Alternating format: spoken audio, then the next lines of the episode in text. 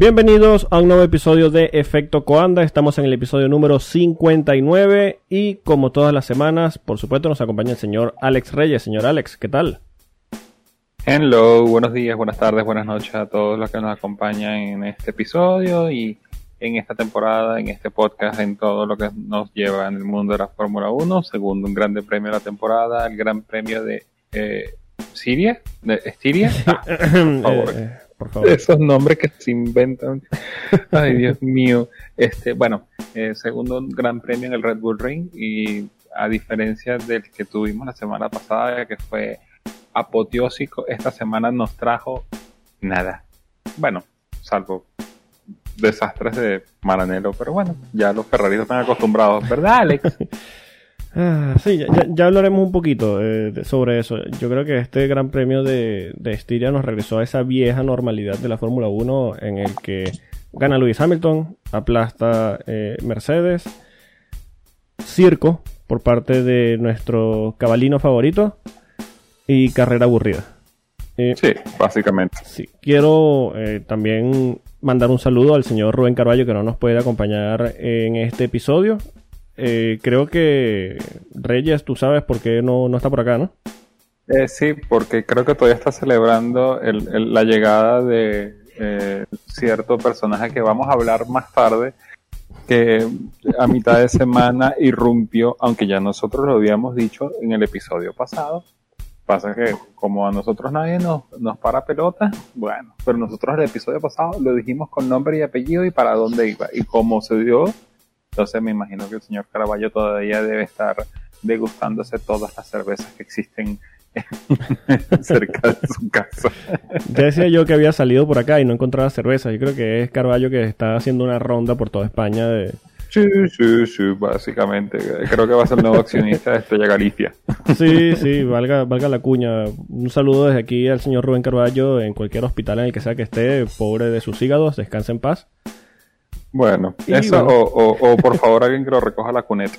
Por favor, si ven a alguien boca abajo con una, una nada más. Solo no, lo recojan, solo volteenlo. Exacto, solo lo que volteenlo, revisen si está respirando y seguramente ese será el señor Carballo. Ok. Gran premio de Estiria, me parece bastante curioso que se tuvieron bastante empeño por parte de la organización de separar este Gran Premio de Estiria del Gran Premio de Austria. Eh, pero el hashtag oficial seguía siendo Austrian GP, así que maravilloso por parte de, la organización. Pero bueno, Gran Premio de Estiria, eh, debut de esta pista, guiño guiño, eh, en la Fórmula 1. Victoria de Lewis Hamilton en el primer Gran Premio de Estiria de la historia, como ya decíamos. En segundo lugar llegó Valtteri Bottas, en lo que significa el primer 1-2 de Mercedes en el año. Y tercer lugar para Max Verstappen. En cuarta posición, Alex Albón. Quinta posición terminó Lando Norris. Carrerón de Norris nuevamente. Sexta posición para Checo Pérez. Lance Stroll en séptima posición. Daniel Ricciardo en octava posición. Carlos Sainz en novena posición. Y cerrando los puntos, Daniel Kvyat. Fuera de los puntos quedaron Kimi Raikkonen, Kevin Magnussen, Roman Grosjean, Antonio Giovinazzi, Pierre Gasly, Russell y Latifi. Y los retirados, Esteban Ocon, Charles Leclerc y Sebastián Vettel. ¡Ah! Ya, ya, ya vamos a hablar de, nuestro circo favorito, nuestros asnos favoritos de Maranello. Eh, vamos a empezar desde arriba. Volvemos a tener uno de esos días en los que Luis es sencillamente intocable, ¿no? Sí, sí, son esos días. obviamente, el, aunque el, este primer Gran Premio de Estiria no nos daba para eh, traer muchas informaciones, guiño, guiño. Guiño, este, guiño. Eh, se sabía que eh, Lewis Hamilton dentro del Red Bull Ring era, era un material que, no le caía bien. Pues, Tú mismo lo habías dicho cuando fue la última vez que se subió Lewis Hamilton al podio, 2015. 2016. De hecho, ganó, pero desde 2016 no subía al podio. Por eso, 2016, estamos hablando de cuatro años donde Mercedes estaba presentando problemas. Ahora, pero ya va, ya va, y perdona que te interrumpa, tú estás hablando de Austria, esto es Estiria, esto es otro país. Sí, por eso. Eh, lo que pasa es que eh, en, el, Gran Premio de Austria usa el Red Bull Ring y el Gran Premio de Estiria usa el Österreich Ring, que eh, utiliza las mismas rutas, pero es un poquito más largo. Es el A1 Ring. no, bueno, sí, como el A1 Ring, sí, básicamente. Entonces, em, sencillamente uno siempre apuesta en contra de él cuando, cuando la Fórmula 1 viene a Austria o a Estiria. Jaja. Sí, sí, yo creo que ya el este chiste puede morir porque ah, pero podemos decir 70 veces. Sencillamente, digo, desde el sábado, desde la, desde la pole, dio cátedra de manejo. O sea, yo no he visto una vuelta en mojado tan injueputamente buena como la que hizo Lewis Hamilton ayer. De hecho, la diferencia con el segundo fue de 1.2 segundos. Es la mayor diferencia en 6 años de la Fórmula 1 en una proposición. Por eso, en, ese, en ese sentido, pues, eh, está bien de que tú tengas un equipo que, que, que, o tú tengas una máquina que te permita andar suficientemente bien en mojado, pero sacarle 1.2 segundos a tu, a tu segundo puesto o a tu rival más eh, cercano es sencillamente una patada en las bolas. Sí, total. es como decir, bueno, si te imaginas, si así es mojado, imagínatelo en seco. Y bueno, dicho y hecho en seco, Mercedes hizo lo que le dio la gana, como, como nos tiene acostumbrado, pues. Sí, sabemos que dentro de la Fórmula 1 él no ha tenido momentos realmente duros o no en los últimos años. Pero yo creo que Hamilton demuestra nuevamente que en la adversidad es donde encuentra la, motivación y bastante se habló durante la, carrera de, la semana pasada, bueno, del Gran Premio de Austria, la primera carrera de la temporada, de que estaba distraído por todo este tema del Black Lives Matter, eh, todo el mensaje contra el racismo y tal, y que tal vez por eso no le había ido bien durante el fin de semana. Pero aquí, bueno, da nuevamente un golpe sobre la mesa. De hecho, alcanza su victoria número 85 en la categoría y se pone a, seis victorias al récord absoluto de Schumacher de 91 victorias. Recuerdo escucharlo a él y a Vettel en algún momento decir que era imposible alcanzar ese número hace ya unos cuantos años y bueno, aquí estamos. Sí, bueno, por eso. Y, se puede hacer ya hasta en esta temporada porque eh, esta, esta temporada o, o, esta semana ya se confirmó que se viene a correr en el Mugello el Gran Premio 1000 de Ferrari. Ay, por favor. bueno, eh, eh, ahora es que la gente se va a dar cuenta de que Mugello es una pista donde esta Fórmula 1 moderna, esta Fórmula Ibeco, eh, va a patafón del 75% de la vuelta. Así que pasar Difícil. Te va a costar un poquito. Como que, ¿les gustaba el Red Bull Ring? Bueno, les traigo Mugello. sí, sí, sí, total. De hecho, eh, la, Fórmula 1 subió un video a su canal de YouTube del circuito de Mugello. Eh, en una vuelta en uno de estos Fórmula 1 de los años 90, que por supuesto no tienen ni la mitad del downforce que tienen los monoplazas actuales. Y es una pista que se hace bastante a fondo con un monoplaza que tendrá tal vez el 50 o el 60% del downforce que tienen los monoplazas de ahora. Quiere decir que si están 60% de la vuelta a fondo con esos monoplazas, con estos serán 80-90%. Fácil. Así que, como tú dices, de adelantar ya por lo ancho de la pista y por las mismas características de la pista, suerte. Sí, bueno, y conociendo a la FIA y, y FON y Liberty Media, entonces van a poner cuatro zonas de DRS en, en Mientras no me hagan lo de Silverstone, de que la curva 1 era zona de DRS en 2018 y terminó con Magnus en estampado contra el muro, probando hacer esta curva 1 con el DRS abierto, yo creo que estamos bien. Sí, bueno, por supuesto.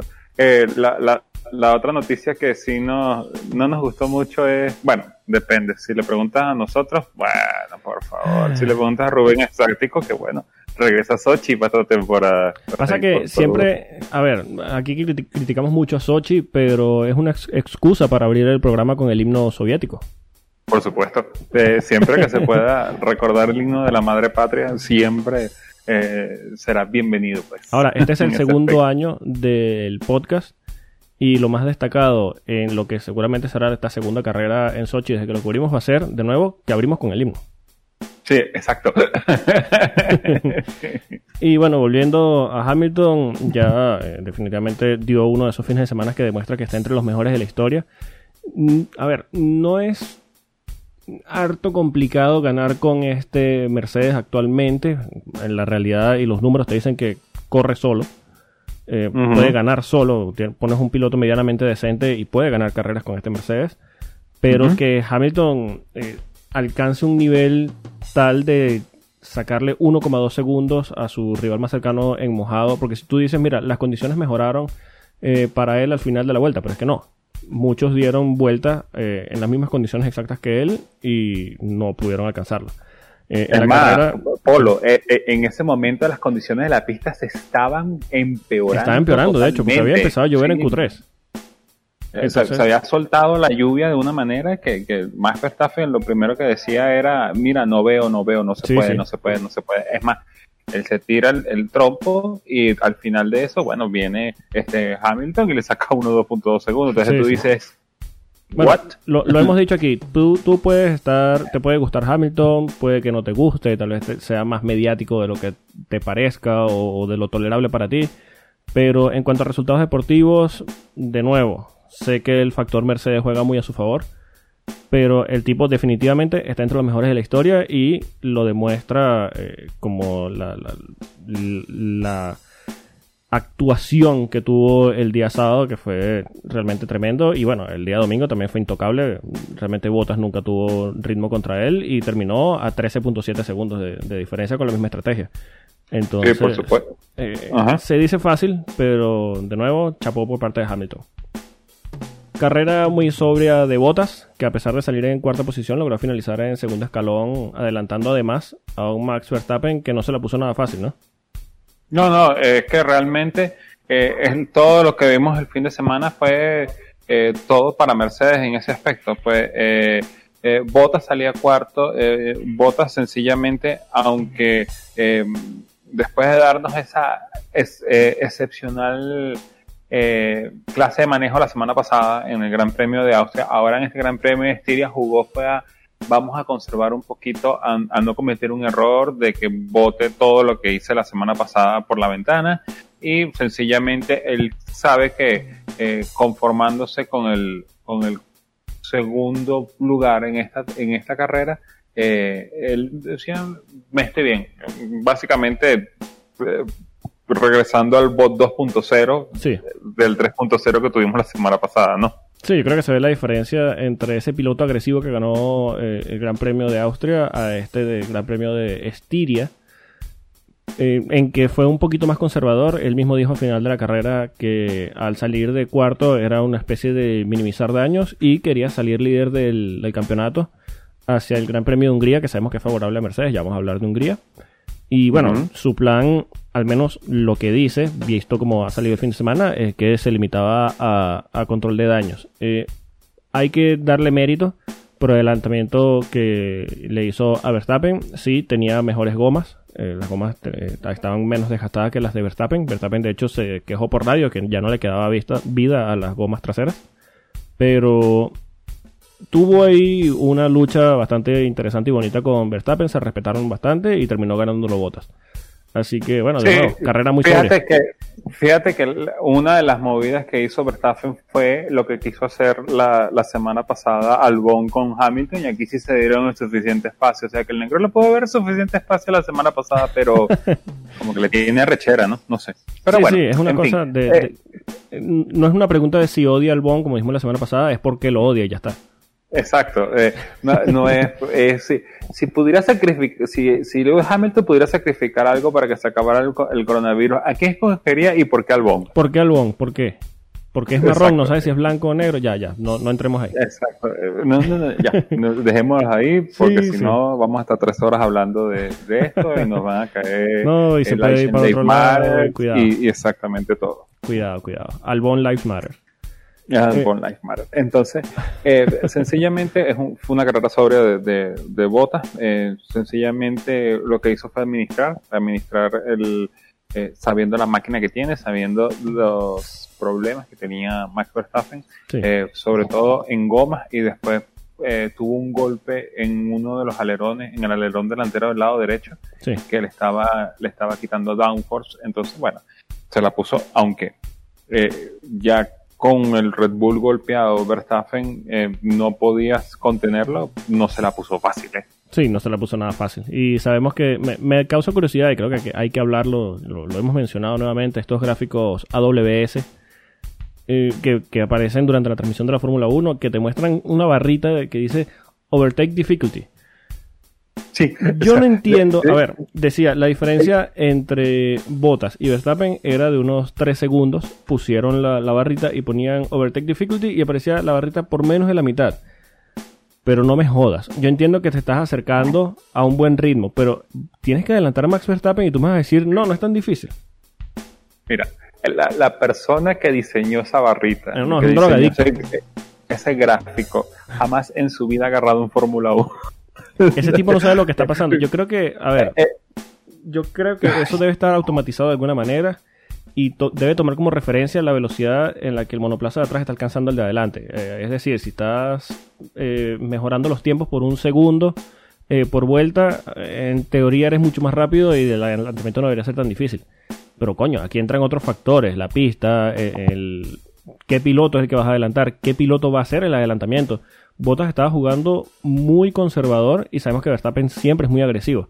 Entonces, Sí, por eso. Entonces, allí, eso, eso uh. de eso de que verde o poquito o tres punticos, no, pendejo, chico. No, sí, no, y una locura. Y, y además también están estrenando gráficos esta temporada que dice eh, el Ferrari en curva rápida, eh, qué sé yo, hace 6.9 de 10, el Mercedes 7.5 de 10 y el McLaren 10 de 10. Tú dices, pero 10 de Mm. 10 qué?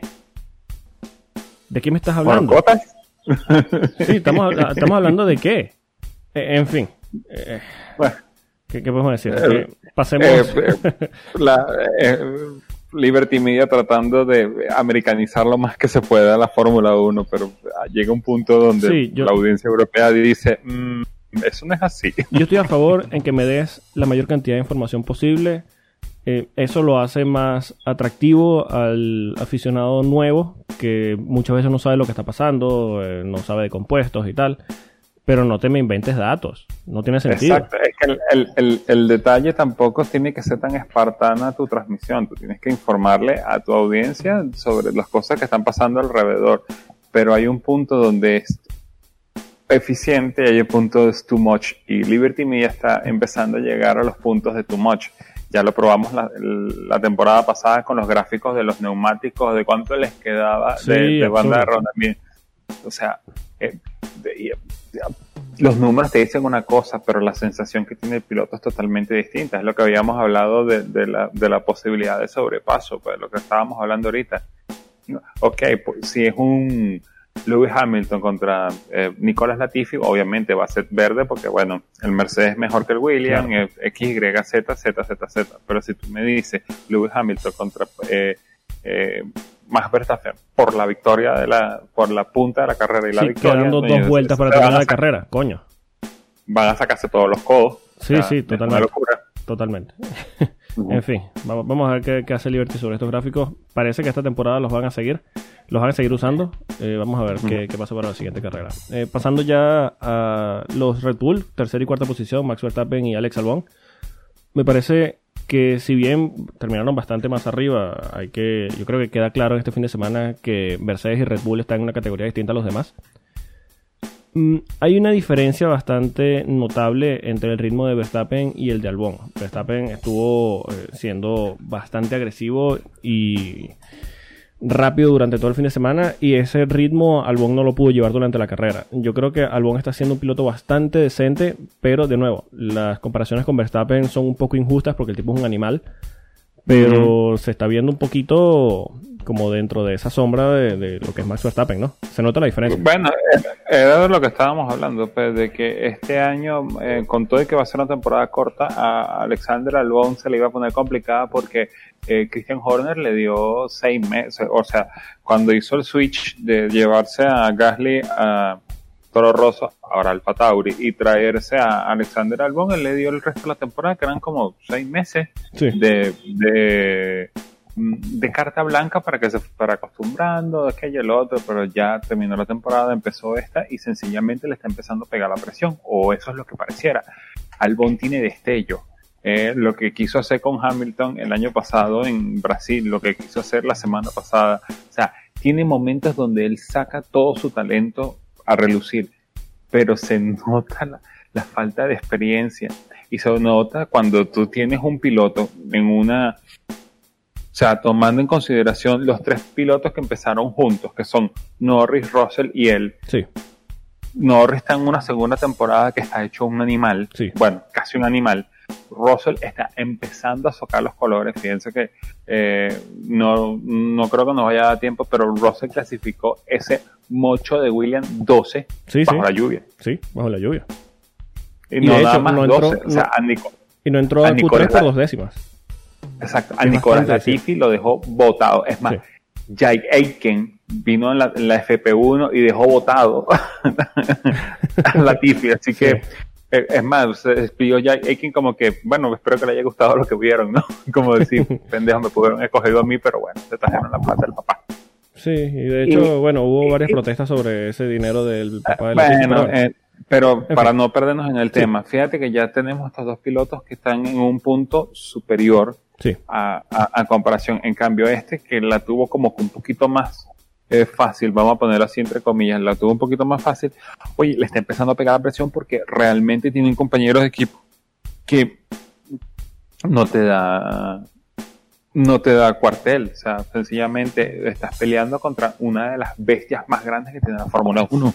sí, sí, total. De hecho, yo creo que aquí entra un poquito la actitud que lleva cada piloto eh, según su situación, ¿no? Eh, Russell puede permitirse ser bastante más agresivo porque ah, tiene menos que perder. No se está jugando los puntos, no se está jugando el dinero de la clasificación. Y si arriesga, es más lo que puede ganar que lo que puede perder.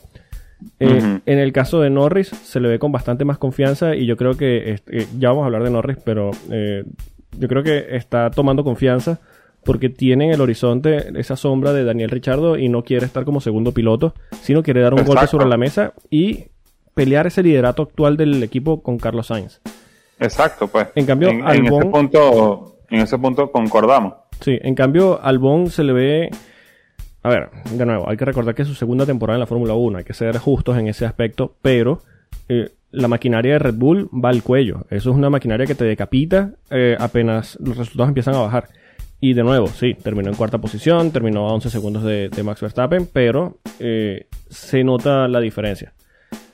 Está siendo un tipo que de momento está consiguiendo los resultados. eh, tuvo mucha mala suerte eh, la semana pasada en el Gran Premio de Austria. eh, ahora se vio bastante mejor en este de Estiria. De hecho, tuvo un toque con Checo Pérez en el mismo sitio, de hecho, y salió bien parado esta vez. Pudo salirle bastante mal de nuevo. Pero bueno, vamos a ver qué, qué pasa con Albon. Ojalá gane confianza. Se le ve bastante talento, como tú dices. Tiene destellos bastante interesantes. Y bueno, ojalá pueda demostrar, porque todos queremos ver pilotos competitivos en los, en los monoplazas más rápidos. Y por lo que ha mostrado, yo creo que Albon tiene el talento para estar allí. Sí, yo también lo creo. Lo que falta es que, lo que pasa es que yo creo que Albon lo que tiene que creerse es en sí mismo, Sí, de que él puede hacer todo lo que quiera hacer con, y que el Red Bull se lo va a permitir.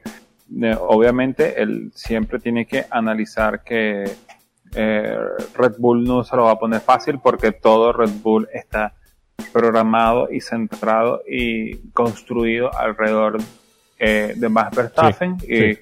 la semana pasada se dio cuenta que eh, eh, Red Bull trajo dos alerones delanteros, Max dañó el de él y le quitaron el de Alexander y se lo dieron a él. sí. Sí, eh, Entonces- él tiene que estar claro de que el equipo está construido y de hecho esa fue la razón por la que eh, Daniel Ricciardo se fue del equipo, de que Red Bull está construido alrededor de la figura de Max Verstappen porque aún hoy tienen la, la idea y el objetivo de, de convertir a Max Verstappen en el campeón más joven de la historia. Exacto. Y bueno, eh, seguimos. Vamos a ver qué, qué sucede eh, con, con Red Bull de aquí en adelante y con, con Alex Albon. También hay que hablar de Lando Norris, que terminó en quinta posición. Que aunque al principio Ay. de la carrera parecía que no tenía un buen ritmo, eh, igual que Carlos Sainz, con el paso de las vueltas, ese McLaren empezó a recuperar velocidad y terminó cerrando una muy buena quinta posición. Que mantiene a McLaren en el segundo peldaño del campeonato de constructores. Y además, Sí. Norris es tercero en el campeonato de pilotos. Eh, si alguien se le si alguien se lo preguntaba en, eh, eh, en este año de que mm, eh, íbamos a pasar la segunda, íbamos a ir para la tercera carrera de la temporada y McLaren iba a estar allá arriba y Lando Norris estaba allá arriba, yo me hubiera reído, te lo Sí, juro. total. Porque, a ver, Este- todos, todos vimos la mejora de McLaren el año pasado. Todos dijimos, oye, están encaminados. Pero sí, falta bastante campeonato. Pero hoy son segundos del, del campeonato de constructores. Lando Norris es tercero. Y se les ve potencial para luchar arriba. De hecho, vamos a ver en las demás pistas, pero en las características de, del Red Bull Ring hubo tramos de, de, la carrera en los que el ritmo era bastante similar al Red Bull. Eh, sí, es que realmente hay que, hay que, ya podemos decir una cosa con todas las de la ley. Ese McLaren con bajo combustible es una bestia. Es, es una bestia, es un avión, eh, básicamente. Eh, y eso refleja eh, las actitudes que tienen sus pilotos, tanto Carlos Sainz como Lando Norris. con todo y que ya en las últimas, faltando 5 o 6 vueltas, empezaron a trabajar estrategias para, para llevar a Lando a alcanzar a Lance Troll, que estaba, uff, adelantísimo, estaba como 5 o 6 segundos adelante y el, el paso, el ritmo le permitió no nada más alcanzarlo, alcanzarlo a él, alcanzar a, a, a Checo que venía golpeado y quedaste con ese, con ese quinto puesto. O sea, y, y, con todo que eh, Carlos Sainz le salió parada gratis, cambiaron, pusieron los neumáticos suaves y pum, se quedó con el punto de la, de la, de la, de la vuelta más rápida. Entonces, eh, a nivel de estrategia, a nivel de manejo, eh, McLaren está en un nivel que yo no lo había visto en años. Sí, y hay que recordar además que Norris hace un quinto lugar con un problema en la parada de pits. Exacto. Él estuvo siete a, una carrera, a una parada. A una Porque carrera, si tú bueno, pues, por eso, es una carrera de tres, paradas. Bueno, te quedaste con una, en las otras sacaste. Pero en la única parada que tenías que hacer, la hiciste, te dio error y terminaste quinto. Sí, él perdió cinco segundos en esa parada. Es decir, él podría estar luchando una pelea honesta con Pérez y Albón al final de la carrera. De no haberse cometido eso, ese error en pits. Sí, sí, básicamente le pudo haber, le pudo haber estado roncando en la puerta a, a Albón si no se hubiese equivocado pero sencillamente eh, este McLaren va a dar una sorpresa. Va a dar una sorpresa, ¿eh? Sí, sí, eh, es bastante bueno y como tú dices, se ve que al final de la carrera, eh, cuando está descargado el combustible, es bastante rápido. Pero a este niño, a Norris, parece que le gustará el espectáculo en la última vuelta, ¿no? Ah, no, sí, por supuesto. O sea, sí, sí.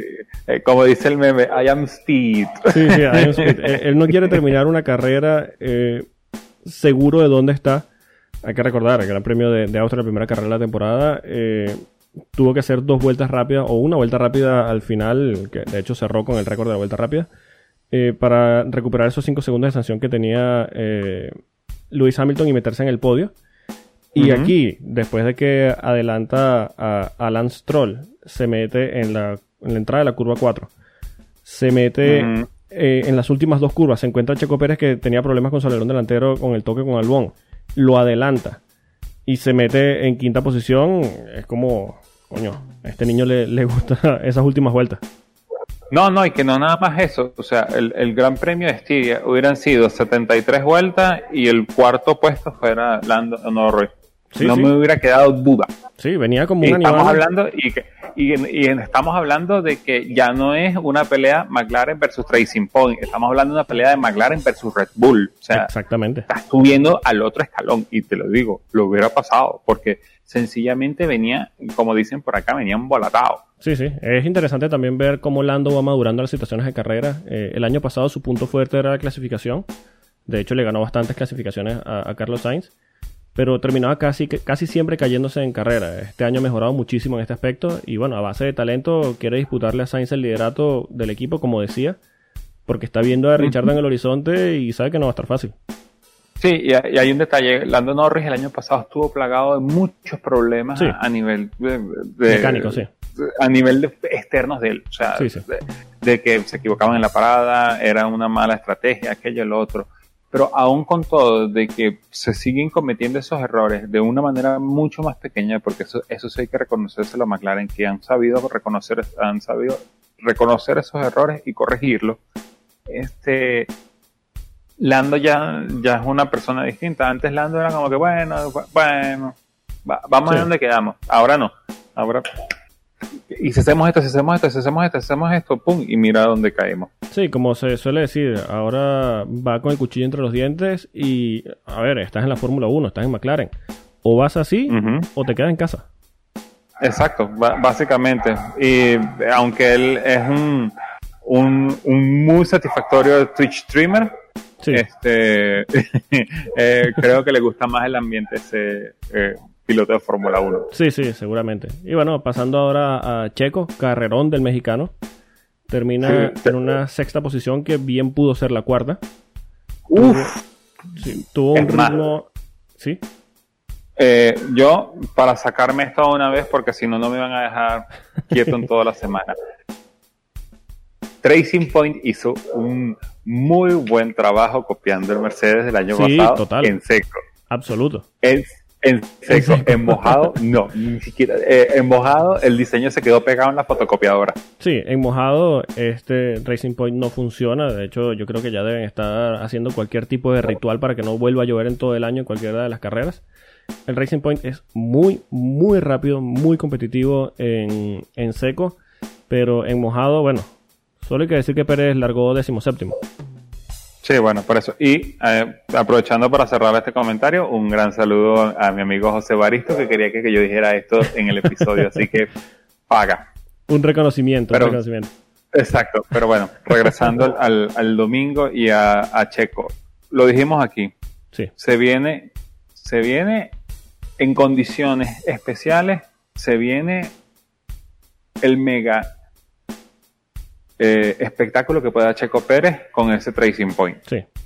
Podio, tal vez. Victoria, ya es muy lejos, pero un podio, un podio por lo menos ese, ese, ese Tracing Point va- nos, le- nos va a regalar esta temporada, porque realmente camina demasiado rápido, tiene un, el motor Mercedes, Checo que cuida muy bien los neumáticos, Lance Stroll que, bueno, que está estroleando, pero eh, ya, ya está como un poquito más, este, eh, Un poquito más maduro. acostumbrado a trabajar con, con el equipo de Osmar Schnauzner y sencillamente eh, va- eh, la, la, la carrera no terminó con Checo de cuarto después de haber salido allá atrás porque Sí, él sí. salió Decimoséptimo. onceavo, doce- o- o- ajá. entonces eh, sacó toda la ventaja que se pudo y pudo haber terminado cuarto pero obviamente Albon le dijo mira tú no eres Fórmula 1 tú eres Fórmula 1 1.5 anda ya Sí. para allá atrás Sí, sí. eh, a ver, de hecho lo, lo dijimos aquí y yo lo dije antes de que empezara la temporada. eh, este es el fin de semana de Checo. Tuvo mala suerte la semana pasada o no tuvo una muy buena carrera, pero en este Gran Premio de Estiria sí lo tuvo. Tuvo un ritmo endemoniado, cuidando las gomas blandas desde el inicio de la carrera y haciéndolas durar incluso más que las medias de la mitad de la parrilla. Después te monta medias y mete tres vueltas rápidas seguidas para recortarle tiempo a un Albon que, siendo honestos, nunca llevó el ritmo de, de Verstappen. Y bueno, al final tuvo un toque con Albon en la misma curva en la que Albon y Hamilton tuvieron su contacto la, la semana pasada, pero esta vez el que salió peor parado fue el mexicano, que tuvo que hacer las últimas dos vueltas con el alerón delantero roto. Pero más allá de eso, muy buena carrera de Checo que muestra maneras para pelear arriba. Me gusta ver que existe el potencial real de que Red Bull, McLaren, Renault y Racing Point puedan luchar constantemente por el mismo espacio en la pista, ya que la diferencia entre estos equipos no parece ser mucha. Ahí tal vez está un poquito más descolgado Renault, pero Racing Point, McLaren y Red Bull, el ritmo se ve similar en distintos tramos de la carrera.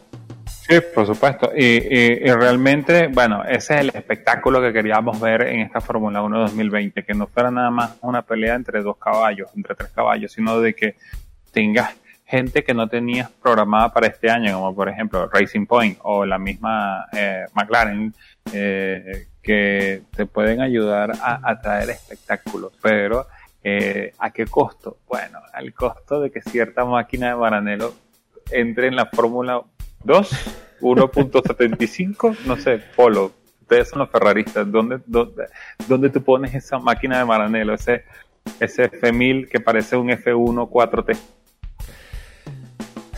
A ver, a ver, de nuevo. Sí, ya, vam- vam- vam- vam- vamos, a, vamos a hablar del elefante blanco en la Sí. habitación. Hablemos de Ferrari. De hecho, eh, lo, lo presentamos así la semana pasada y vuelve a ser, eh, vuelve a darnos tema esta semana y no por algo bueno. El espectáculo del equipo italiano ya va más allá de la vergüenza. Eh, para el que no vio la carrera y nos está escuchando, se lo resumo rapidito. Eh, vuelta 1, curva 3. Charles Leclerc se le monta encima al monoplaza de Sebastián Vettel por querer estirar la, la frenada en una curva en la que está todo el pelotón junto y en el que no cabe nadie.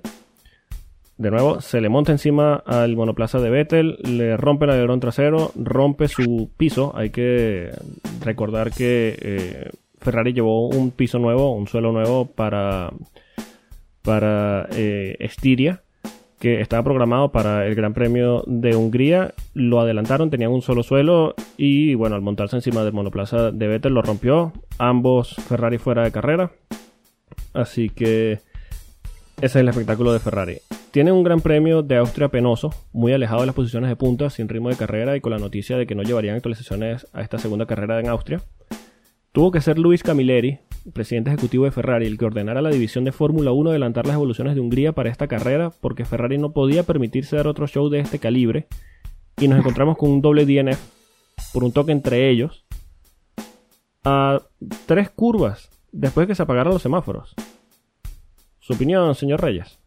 No, no, pero es que ya va el bochinche. Eh, tú estás echando la mitad del cuento, Polo. Eh, si, vas a hacerlo, hazlo como bien. El sábado Ferrari daba pena. Sí, sí, sí. En el agua. O sea. Es que mira, ahora, que, tú hablas de, Y perdona que te interrumpa. Ahora que tú hablas de, el espectáculo de Ferrari el día sábado.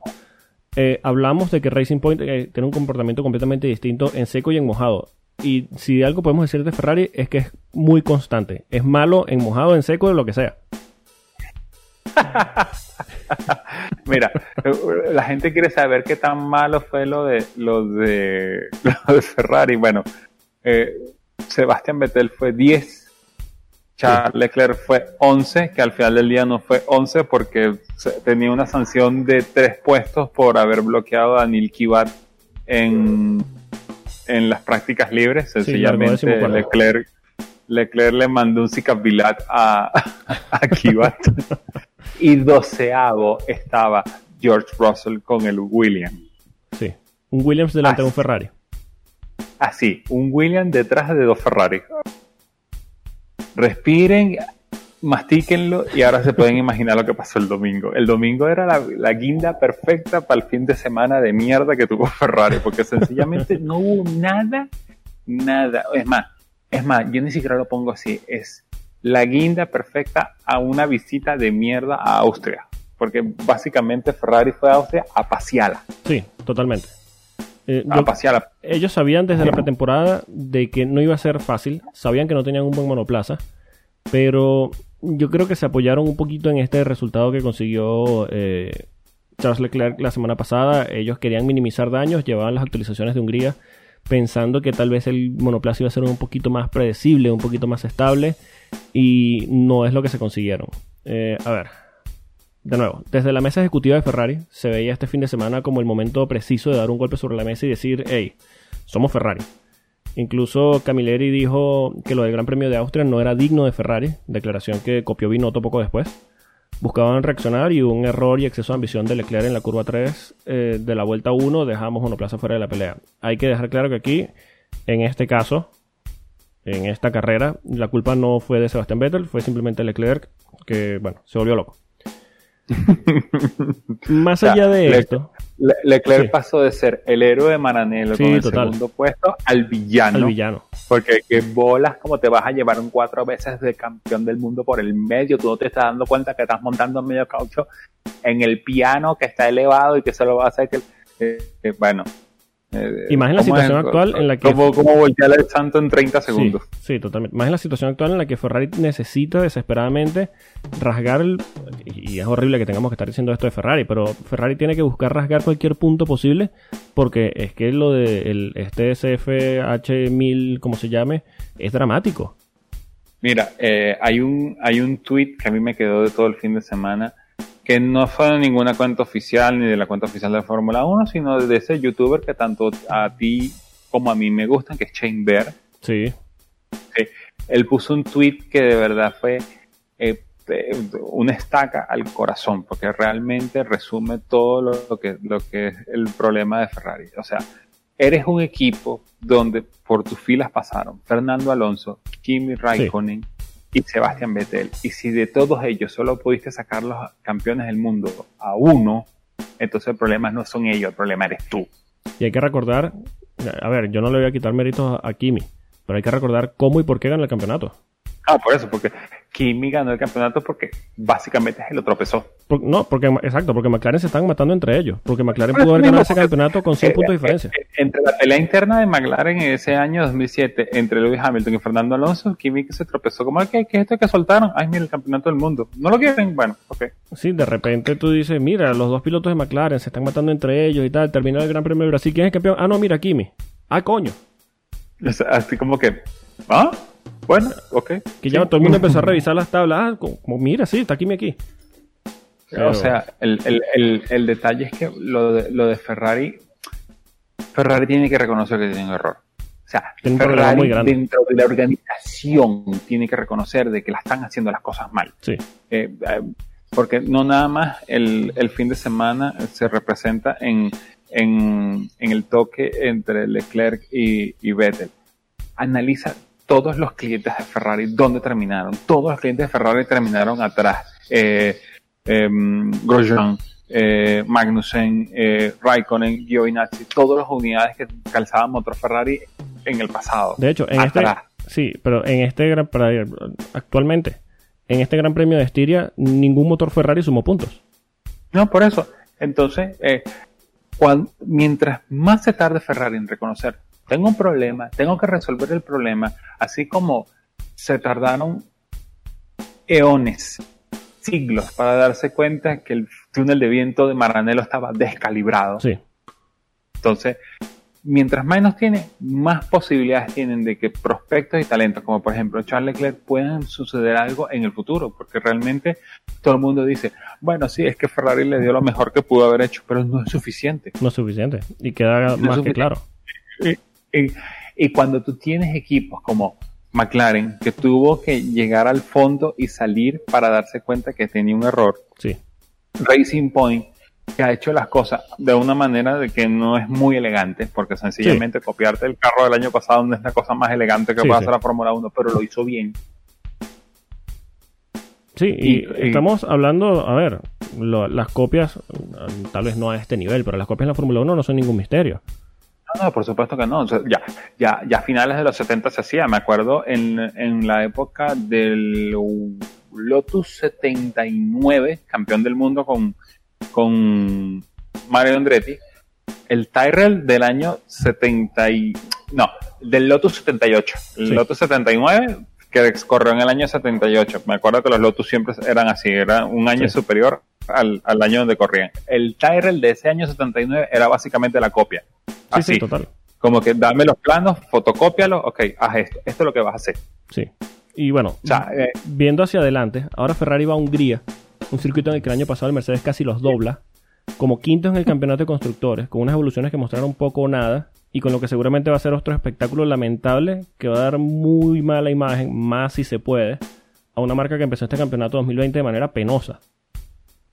Entonces, ah, es obvio que tienen que rodar cabeza. La Binotto parece ser la señalada porque es el principal responsable del equipo.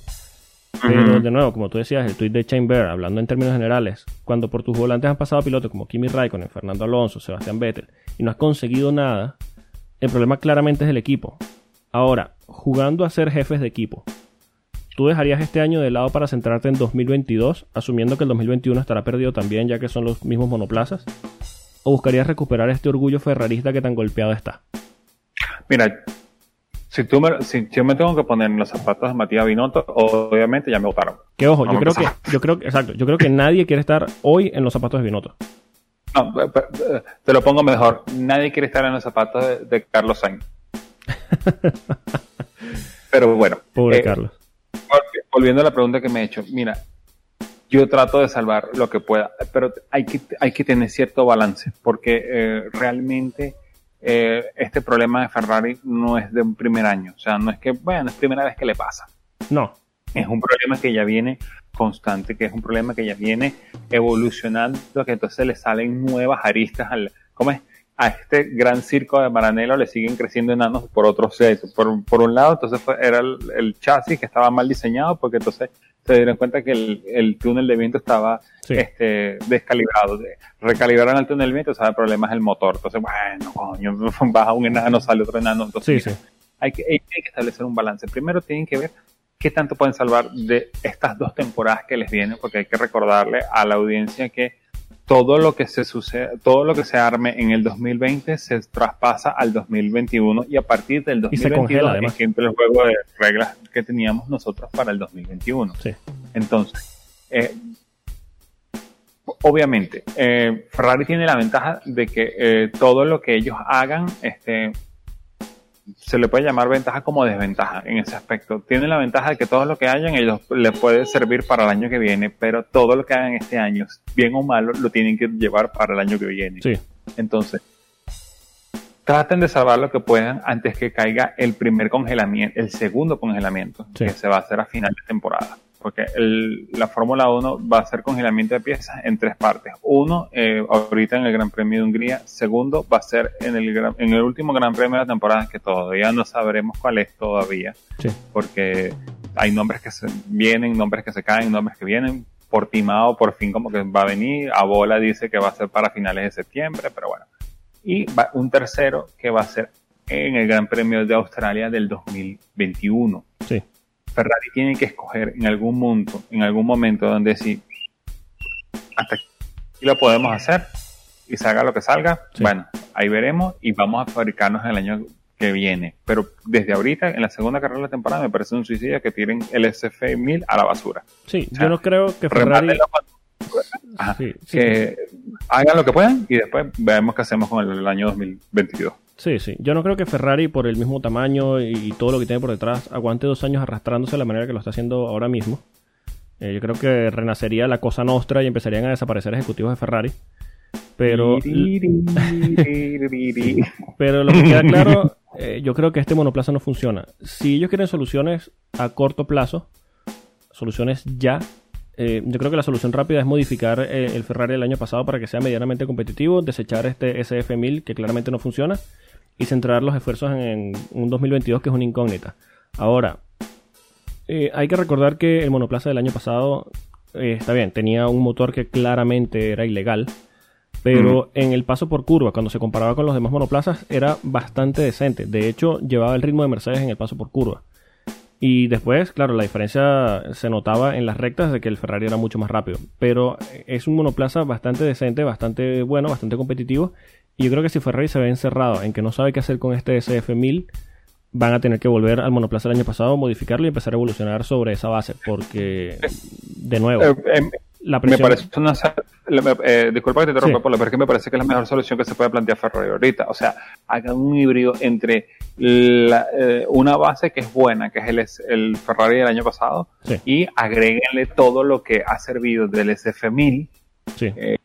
y háganlo que, que, que, que, sencillamente cuaje en ese aspecto. Pues obviamente ya no vas a tener esa planta motora que, que tanto, tantas alegrías le trajo a Maranello, porque ya pasó de ser una de la mejor planta motora de la Fórmula 1 a una planta motora ilegal. Sí, lo que me parece extraño, y ya para ir cerrando esto de Ferrari, es que a ver, ellos tienen bancos de datos, tienen un túnel de viento que está calibrado y les funciona porque los datos son correlativos. De hecho, antes de empezar la temporada se decía de que este SF1000 no estaba dando los números que esperaban en la fábrica. Y digo, ¿por qué tienen que esperar a la tercera, cuarta, quinta carrera para reaccionar? Eh, porque son italianos, viejos, si no, no. ¿Cómo es? Es de Italian way. Así como. Mira, hay que, que, hay que, hay que, hay que, hay que repararle la máquina. Sí, pero primero no vamos a almorzar. Ah, sí, eh. y se agarró un almuerzo de tres horas. Mira, por segundo fin de semana consecutivo, de nuevo, no es culpa suya, no tuvo nada que ver, pero un saludo a nuestro querido amigo Iñaki Rueda y a toda su familia. Primera, van dos carreras consecutivas donde Ferrari no la caga en la estrategia. En esta, porque bueno, no le dio chance. Exacto.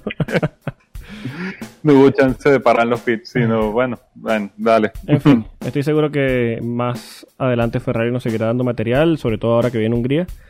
Así que bueno, ya, ya hablaremos de Ferrari también la semana que viene. Bueno, eh, hablemos de la razón por la cual eh, en Carballo no está aquí presente hoy. Yo quiero eh, mandarle un saludo a, Rubén, porque yo sé que le hubiese gustado estar comentando esto acá. Pero bueno, Fernando Alonso regresa a Renault, a la Fórmula 1 con Renault, con contrato por tres años. El mismo Alonso habla de que 2021 va a ser un poco para entrar en calor, por decirlo de alguna manera, y que lo interesante vendrá a partir de 2022 con del nuevo reglamento. Mm, ah, Pero ahora, viendo que Renault está bastante decente esta temporada, ¿podríamos ver a Alonso haciendo algo bueno el próximo año? Eh, vamos a empezar por el principio. Eh, F a la carrera de Esteban Ocon. Sí, F supuesto. a la carrera de Wang Yusu. Sí. F a la escuela de pilotos de, de, de Renault. Porque eh, ver, tener eso ahí, gastar un poco de dinero para después decir, no, yo me voy a traer a Fernando Alonso porque, bueno, está aburrido en su casa. Este, tengo que decir, I am a joke to you, Sí, sencillamente. total. Pero Fernando Alonso, con esta nueva generación de Renault, mira, puede ser algo interesante. Eh, eh, sobre todo porque hay dos cosas que hay que, hay que establecer. Primero hay que establecer cuál es el paso real de Renault. Eh, Renault se vio muy rápido en el Gran Premio de Estiria, pero se vio muy frágil. Es más, eh, siguen cometiéndose errores de manejo. Venía Daniel Ricciardo detrás, detrás de Esteban Ocon con una estrategia donde era Daniel Ricciardo el que era el, El más rápido. el, el más rápido, estaban con neumático duro, este, y no lo dejaban ir. Lo estuvo tres vueltas, lo dejaron hasta que le dieron como que en algún momento alguien se acordó y le dijo, mira, Esteban, eh, Daniel Ricciardo, tiene que dejarlo pasar. Sí, como que mira, van entre estrategias distintas. Si te mueves, Exacto, si te hace un ladito, él pasa. sí. Y para que después, este, tres, eh, tres vueltas después, pues, parar a Esteban Ocon y fuera un, con una falla, creo que es una falla de frenos o electrónica, no me acuerdo cuál fue la, el- el- la razón real Sí, una del falla, retiro. una falla de freno, sí. primero, exacto, eh, primero hay que, hay que establecer cuál es el ritmo real de Renault. O sea, a, a dónde tenemos que poner a Renault en ese aspecto. El Renault mm, hay que compararlo con el Force India, perdón, con el Tracing Point. Está en el nivel de McLaren, está eh, para encabezar la 1.5, está para meterse en la Fórmula 1, bla, bla, bla, bla, bla, Sí. bla, bla. Segundo, eh, nadie duda del talento de, de Fernando Alonso. Eh, Fernando Alonso eh, ganó la 24 horas alemán, eh, ha hecho todo lo que le ha dado la gana y lo ha hecho de manera satisfactoria. Es Sí, más, sí. en este tiempo que nosotros, que él estuvo downtime, nosotros lo que hacíamos era lanzarle flores, esa, esa, ese Sting nocturno que se le mandó en Le Mans, después eh, lo que hizo en Indianapolis, que al final de cuentas el motor Honda fue que lo dejó Sí. botado. Aún así, va a venir de nuevo la- el, el segundo intento de correr en Indianapolis, esta vez iba con un motor Chevrolet, eh, el Dakar, que lo hizo de una manera muy espectacular sí. todo, todo eso, pero eh, esas son cosas en ese aspecto. Esta es la Fórmula 1. Hay que ver eh, en qué es lo que va a hacer Fernando Alonso con la Fórmula 1 y sobre todo con un Fórmula 1 que, aunque él tampoco es que tiene 10 años retirado de la, de, del- de la competición, pero de un punto a otro cambiaron muchas cosas. Es más, mm, más que todo, no lo digo por mí, o por aquellos que estaban jugando el, que por cierto, esta, este, este, esta semana debutó el F1 2020 de Codemasters y la gente me dice, mira, son dos juegos distintos. Sí, Um, obviamente, tienen que ser dos juegos distintos porque si no te están vendiendo el, 2000, el, el F1 2019, ¿cómo es? Lo, lo tacho en bolígrafo, pongo 2020. todo. Un saludo a mis amigos que juegan FIFA. Ok. Exacto. Sí, exacto. Eh, a los fiferos, un abrazo. Este, pero eh, en aspecto de que, por ejemplo, ahora tienes que trabajar el botón de overtake, Sí. tienes que hacer muchas cosas. Esas son cosas que Fernando él no ha visto. Sí. Claro, yo estoy seguro que eh, se pondrá el día en simulador. Recuerdo una entrevista que le hicieron a, a- a Daniel Ricciardo cuando se confirmó la noticia de si le iba a ceder a su, mono- su monoplaza a Fernando Alonso durante algunas prácticas libres y él dijo "Abs- no, porque me estás hablando de... O sea, me dices la frase, le vas a ceder tu monoplaza para ayudar a Fernando Alonso. Él dice, escucho ayudar a Fernando Alonso y pienso, es que él no necesita ayuda. Exacto. Eh, Empezando por el principio. Eh, Fernando- eh, Daniel Ricciardo es el piloto que está saliendo de- de- del equipo. ¿Le va a ceder el espacio al que lo va a reemplazar? No. No, Yo voy a cobrar hasta el último día. Sí, que sí, total. aquí. ahora... Para eso tienen al, al otro, al francesito que, que le dé el espacio a él, chico. Sí, si sí, están, claro. si están interesados en, en, en que se ponga al día. que ya yo creo que debe saber que es el number two driver, pero bueno. Por- Como es pobrecito Esteban Ocon, no pega una, pero bueno. No pega una. Pero bueno, este por lo menos está en la parrilla. Ahora, la Fórmula 1 le debe unas cuantas cosas a Alonso. ¿Tú crees que las consiga con este Renault? ¿Con el Renault de Cyril Abiteboul? Eh, o sea, Renault sigue siendo un equipo fábrica. Sí. Sigue siendo el cuarto equipo fábrica de la Fórmula 1. No tiene la capacidad, no tiene la historia de Ferrari, no tiene la capacidad de este De Mercedes. Mercedes, ni el, el bagaje histórico que tiene este moderno que tiene Red Bull.